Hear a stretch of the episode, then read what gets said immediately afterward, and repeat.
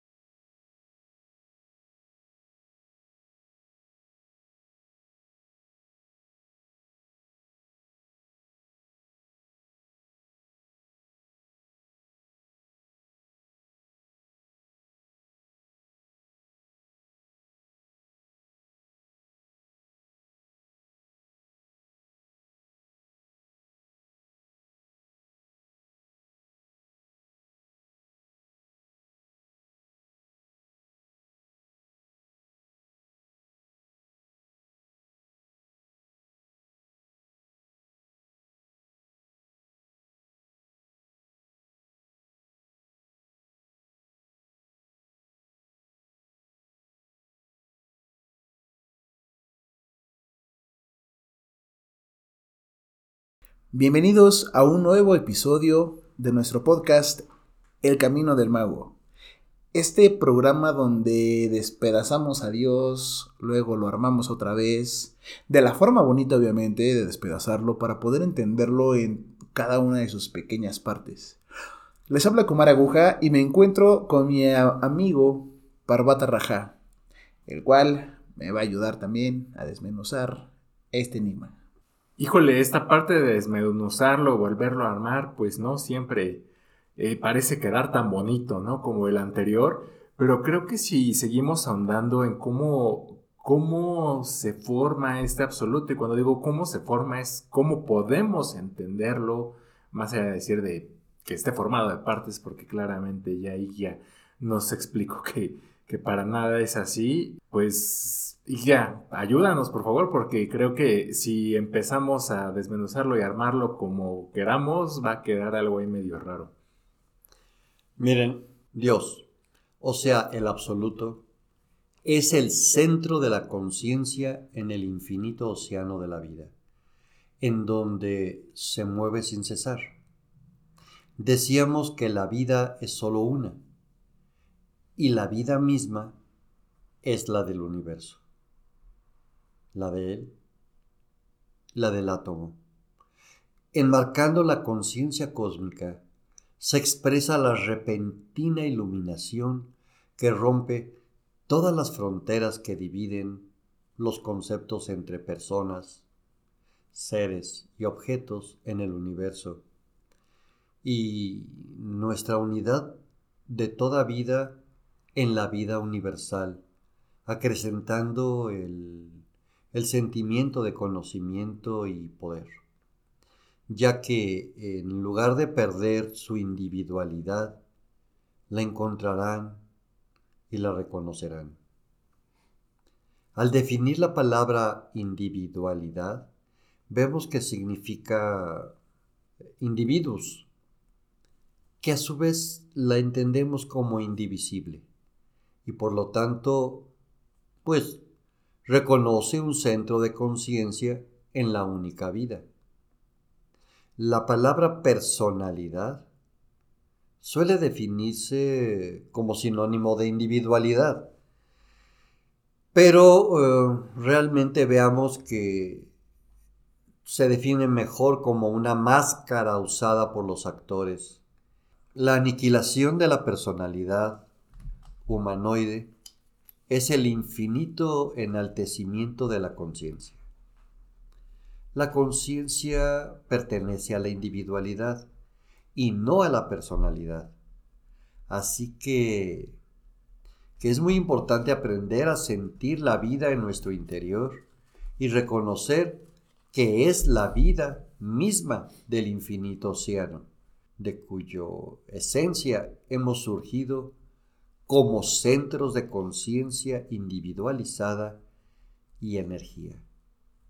La conciencia de la unidad de la vida absoluta ha de provenir entonces de las facultades superiores de la mente, ¿sí? ya que la mente razonante no lo ve en conjunto, sino tan solo en parte. Así pues, el intelecto en su campo de acción solo ve la separación y nunca percibe la unidad. La conciencia cósmica no es más que el súbito y gradual reconocimiento de la unidad.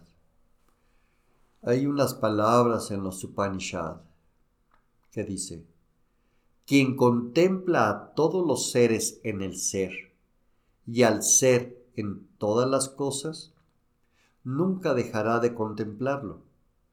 Cuando el hombre comprende que el ser está en todas las cosas y reconoce la unidad de cuanto existe, ya no le acomete la tristeza, ni le aflige la tribulación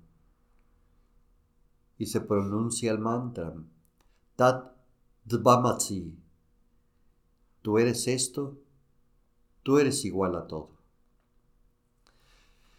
También podemos entenderlo más eh, ortodoxamente con las palabras de Maestro Eckhart, que nos, que nos dice, Dios es el alma de las cosas, es la luz que en nosotros brilla rasgando el velo. Pues, ¿qué más les puedo decir? Cuanto más delicado, estudioso y exquisito es el sentimiento humano, más cerca nos encontramos del reconocimiento profundo de la unidad. Eh, así es como todo adepto sabe que tiene todo el poder, fortaleza, vida y sabiduría del universo. Reconoce que nadie puede lanzarlo de su hogar, porque nada hay fuera del todo. Siente la infinita vida y la del ser absoluto, y por lo tanto bien sabe que no puede morir. Así, todos los problemas de la vida diaria ya no importan, y sabe que siempre será quien quién es cuando termine de desempeñar esta razón de vida, este Dharma en esta vida. Experimentándolo así, tiene entonces una verdadera fe y confianza y le invade el sentimiento de libertad y fortaleza. Esto es el camino del mago y este adepto ya no tiene temor en el mundo de, sobre todo, el mundo de la separatividad. Siente, siente en, en su interior los latidos de la vida universal y se reconcilia con la vida en todas sus manifestaciones, porque entiende que solo son fases en el desenvolvimiento de este magno plan de Dios. Pues miren, quien reconoce la unidad de la vida, no puede menos que reconocer también la eternidad de la vida única a la que pertenece y no la puede perder. Ya no hay entonces que este ser, este adepto del camino del mago, se llena de un sentimiento de júbilo y optimismo paz y armonía que ilumina su carácter y conducta. entiende así muchos de los enigmas de la vida, le es afín y amigo a la naturaleza. Cada cosa ocupa su propio lugar y desempeña entonces su peculiar parte en el plan de la naturaleza. En conclusión, no hay en el mundo más que una vida, la vida universal, emanación del absoluto que llena todas las formas y manifestaciones de la vida y es la verdadera vida, la única. Solo es real el absoluto. Y cada individuo, pues, es un centro de vida y también de conciencia en el absoluto. Hay una unidad y armonía que reconoce cuantos alcanzan la conciencia de la única vida. Se logra tener paz y calma en el pensamiento y fortaleza y poder en el conocimiento, en la infinidad de qué? De su propio ser. Y así hallará un lugar santísimo donde mora la conciencia de la única vida y buscará entrar entonces en el silencio de este íntimo santuario que anida en el centro de tu corazón. Y ya, este, quiero llamarlo silencio, va a ser determinante en cada uno de acuerdo a su Dharma o cómo vamos a llegar a este santuario del que nos hablas. Mire, recordemos la máxima ocultista, esa que ya hemos platicado dos o tres veces. Vamos a completarla otro poquito más. Dios creó el universo con su esencia con su mente universal, su voluntad creadora, su vida eterna y su espíritu, que es la palabra misma. Existe separado e independiente del universo, pero está en su universo y su universo está en él. Lo gobierna con sus leyes, creándolo o destruyéndolo. La verdad es que Dios está en todo y todo está en Dios. Y así concluimos diciendo, el uno en todo y el todo en uno. Y, y en esto que ahorita comentas, y bueno, ahondando un poco en esta parte que nos, nos tratabas de hacer entender acerca de esta vida eterna y cómo, bueno, pues todas estas experiencias son parte de una, pues una situación que es absoluta, como el absoluto. Eh, ¿Nos puedes no sé, tal vez desmenuzar un poquito más acerca de esta, pues, eternidad. Bueno, Dios, el absoluto, por ser la causa primera, no puede tener otra causa.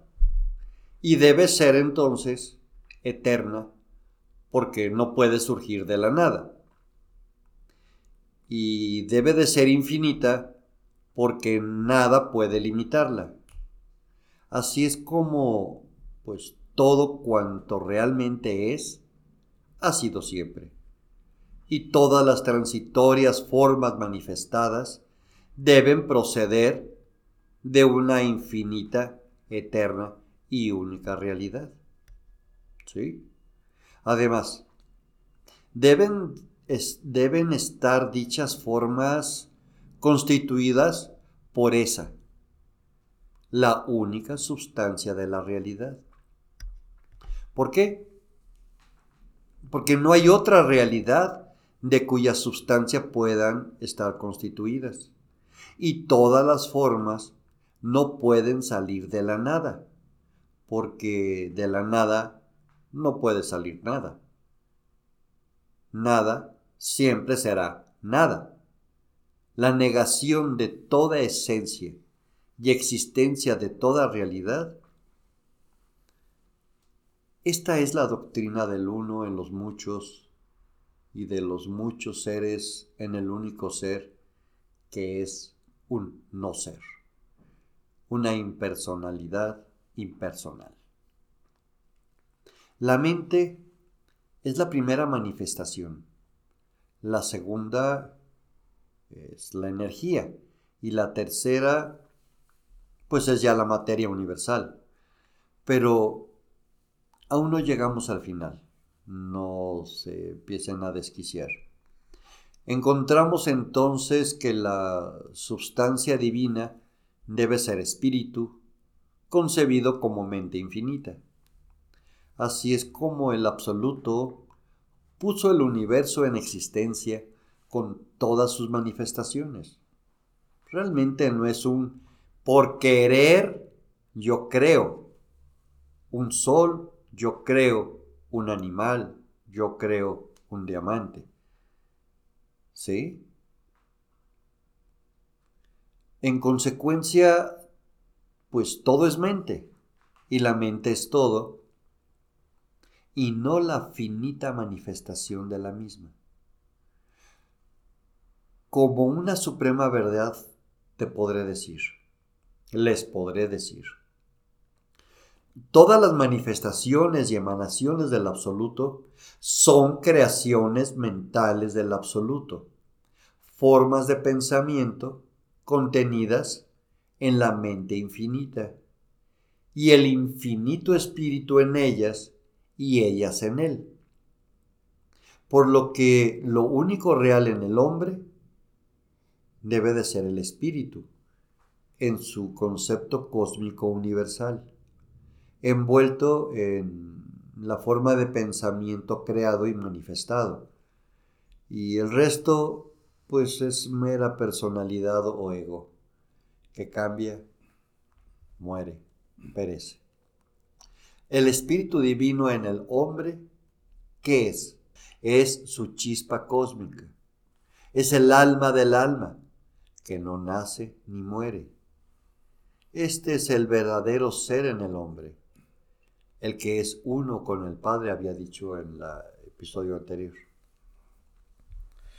Yo estoy muy contento ahorita con esto que nos dice Igya, porque recuerdo alguna clase con él en el pasado, donde estas mismas palabras nos quedábamos con cara de what. Creo que tenemos la misma cara exactamente, pero tenemos ahora la ventaja de que podemos escuchar una y otra vez esta explicación. Por favor, no se desesperen. Recuerden que esto es ocultismo y pues ahorita ya nos está dando una clase magistral que pues sinceramente creo que el tema lo escuchamos hasta cerca de ocho años después de estar en clases con él. Pero ya háblanos un poquito más de, de esta de esta forma de manifestarse. Yo le quiero ya no sé si llamarle Dios, llamarle manifestación, llamarle absoluto. ¿En dónde estoy parado ahorita? Puedes llamarle ello. Regresemos, pues, eh, solo a considerar la única realidad de todas las cosas. Y esta la contiene, ya que no puede haber nada real fuera de ella y de la que de todo emana, porque nada hay más de donde pudiera emanar. Por lo tanto, todas las cosas emanan de la única realidad. Si no le quieres llamar absoluto, o dile la única realidad. Y todas las cosas están, por lo tanto, en esa realidad contenidas. Ahora, una gran pregunta. ¿La vida universal de que participa todo ser viviente no es en sí misma el ser ni la vida del absoluto, sino su fundamental emanación? Entonces, ¿cómo es que estas imperfectas y finitas formas que somos todos nosotros y de hecho el universo material, están constituidas por una divina y perfecta sustancia? Pues miren, para resolver este dilema, si es que acaso lo podemos resolver, tenemos que razonar grandes preguntas.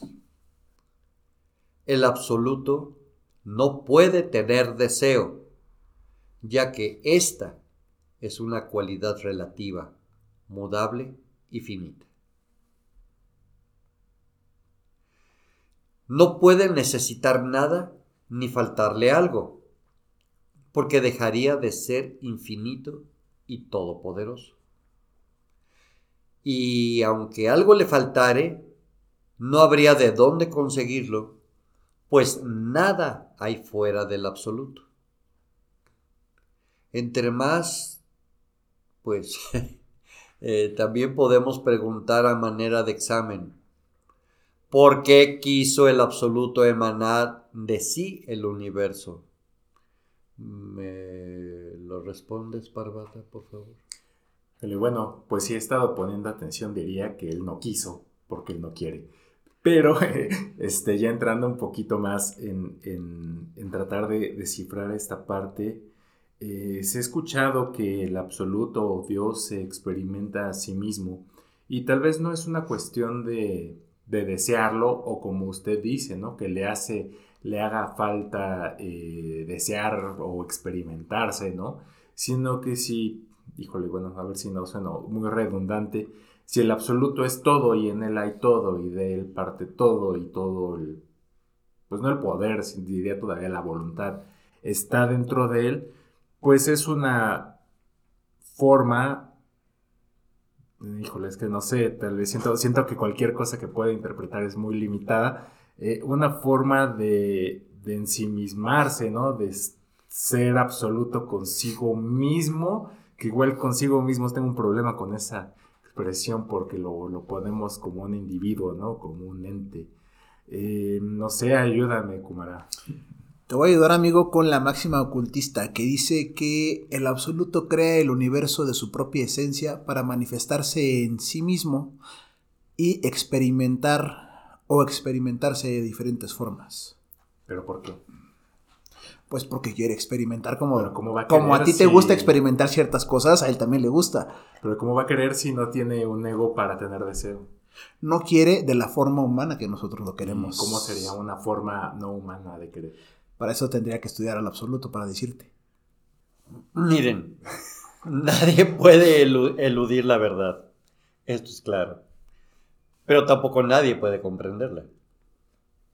Y si algún día ustedes comprenden estas palabras, por favor me las explican. Ni la verdad entonces se mostrará esquiva con nadie.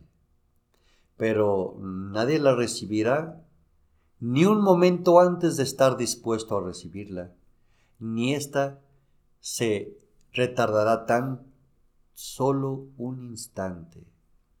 Cierto. Esta es la ley y la verdad está sujeta a su ley. Puede parecer irreal que todo lo creado sean formas de pensamientos manifestadas.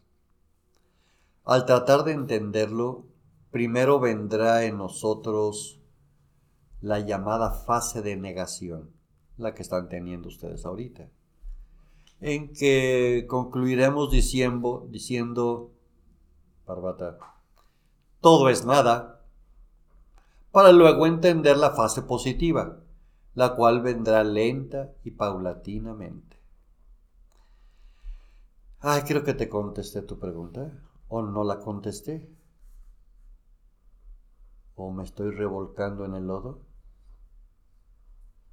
Yo creo que sí.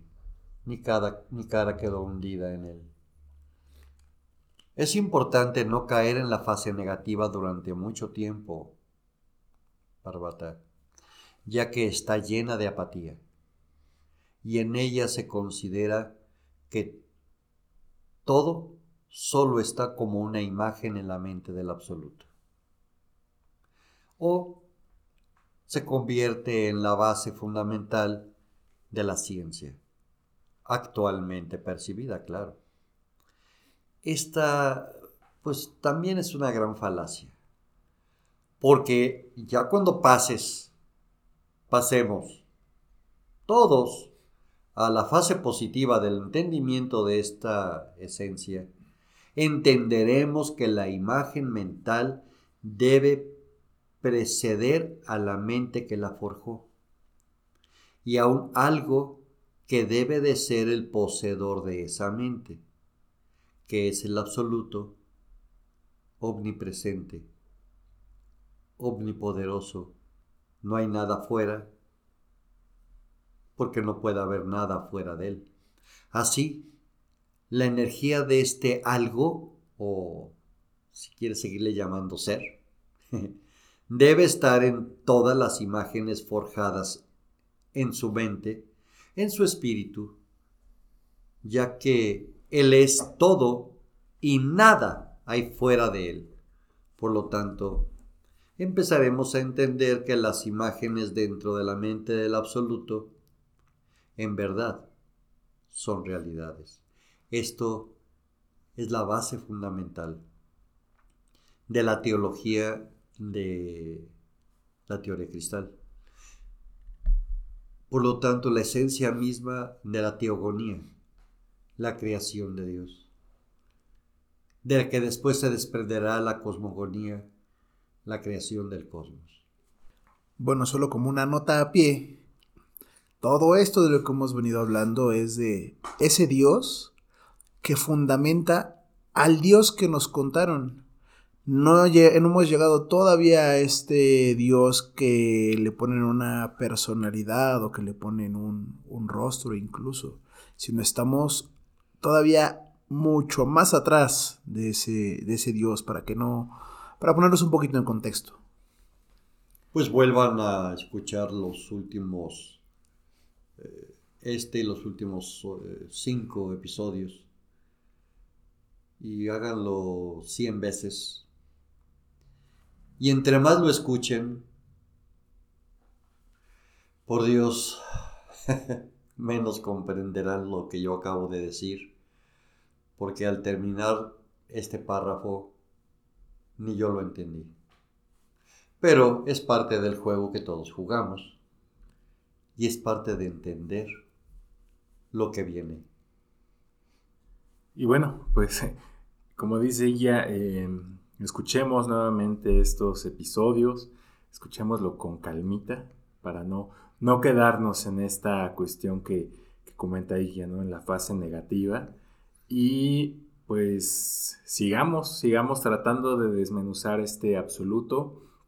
Y bueno, pues eh, ya para no seguirnos con el tiempo, los esperamos en nuestro próximo episodio. Hasta la próxima. Síguenos en nuestras redes sociales, Facebook, Twitter, YouTube e Instagram. Dale like y activa las notificaciones.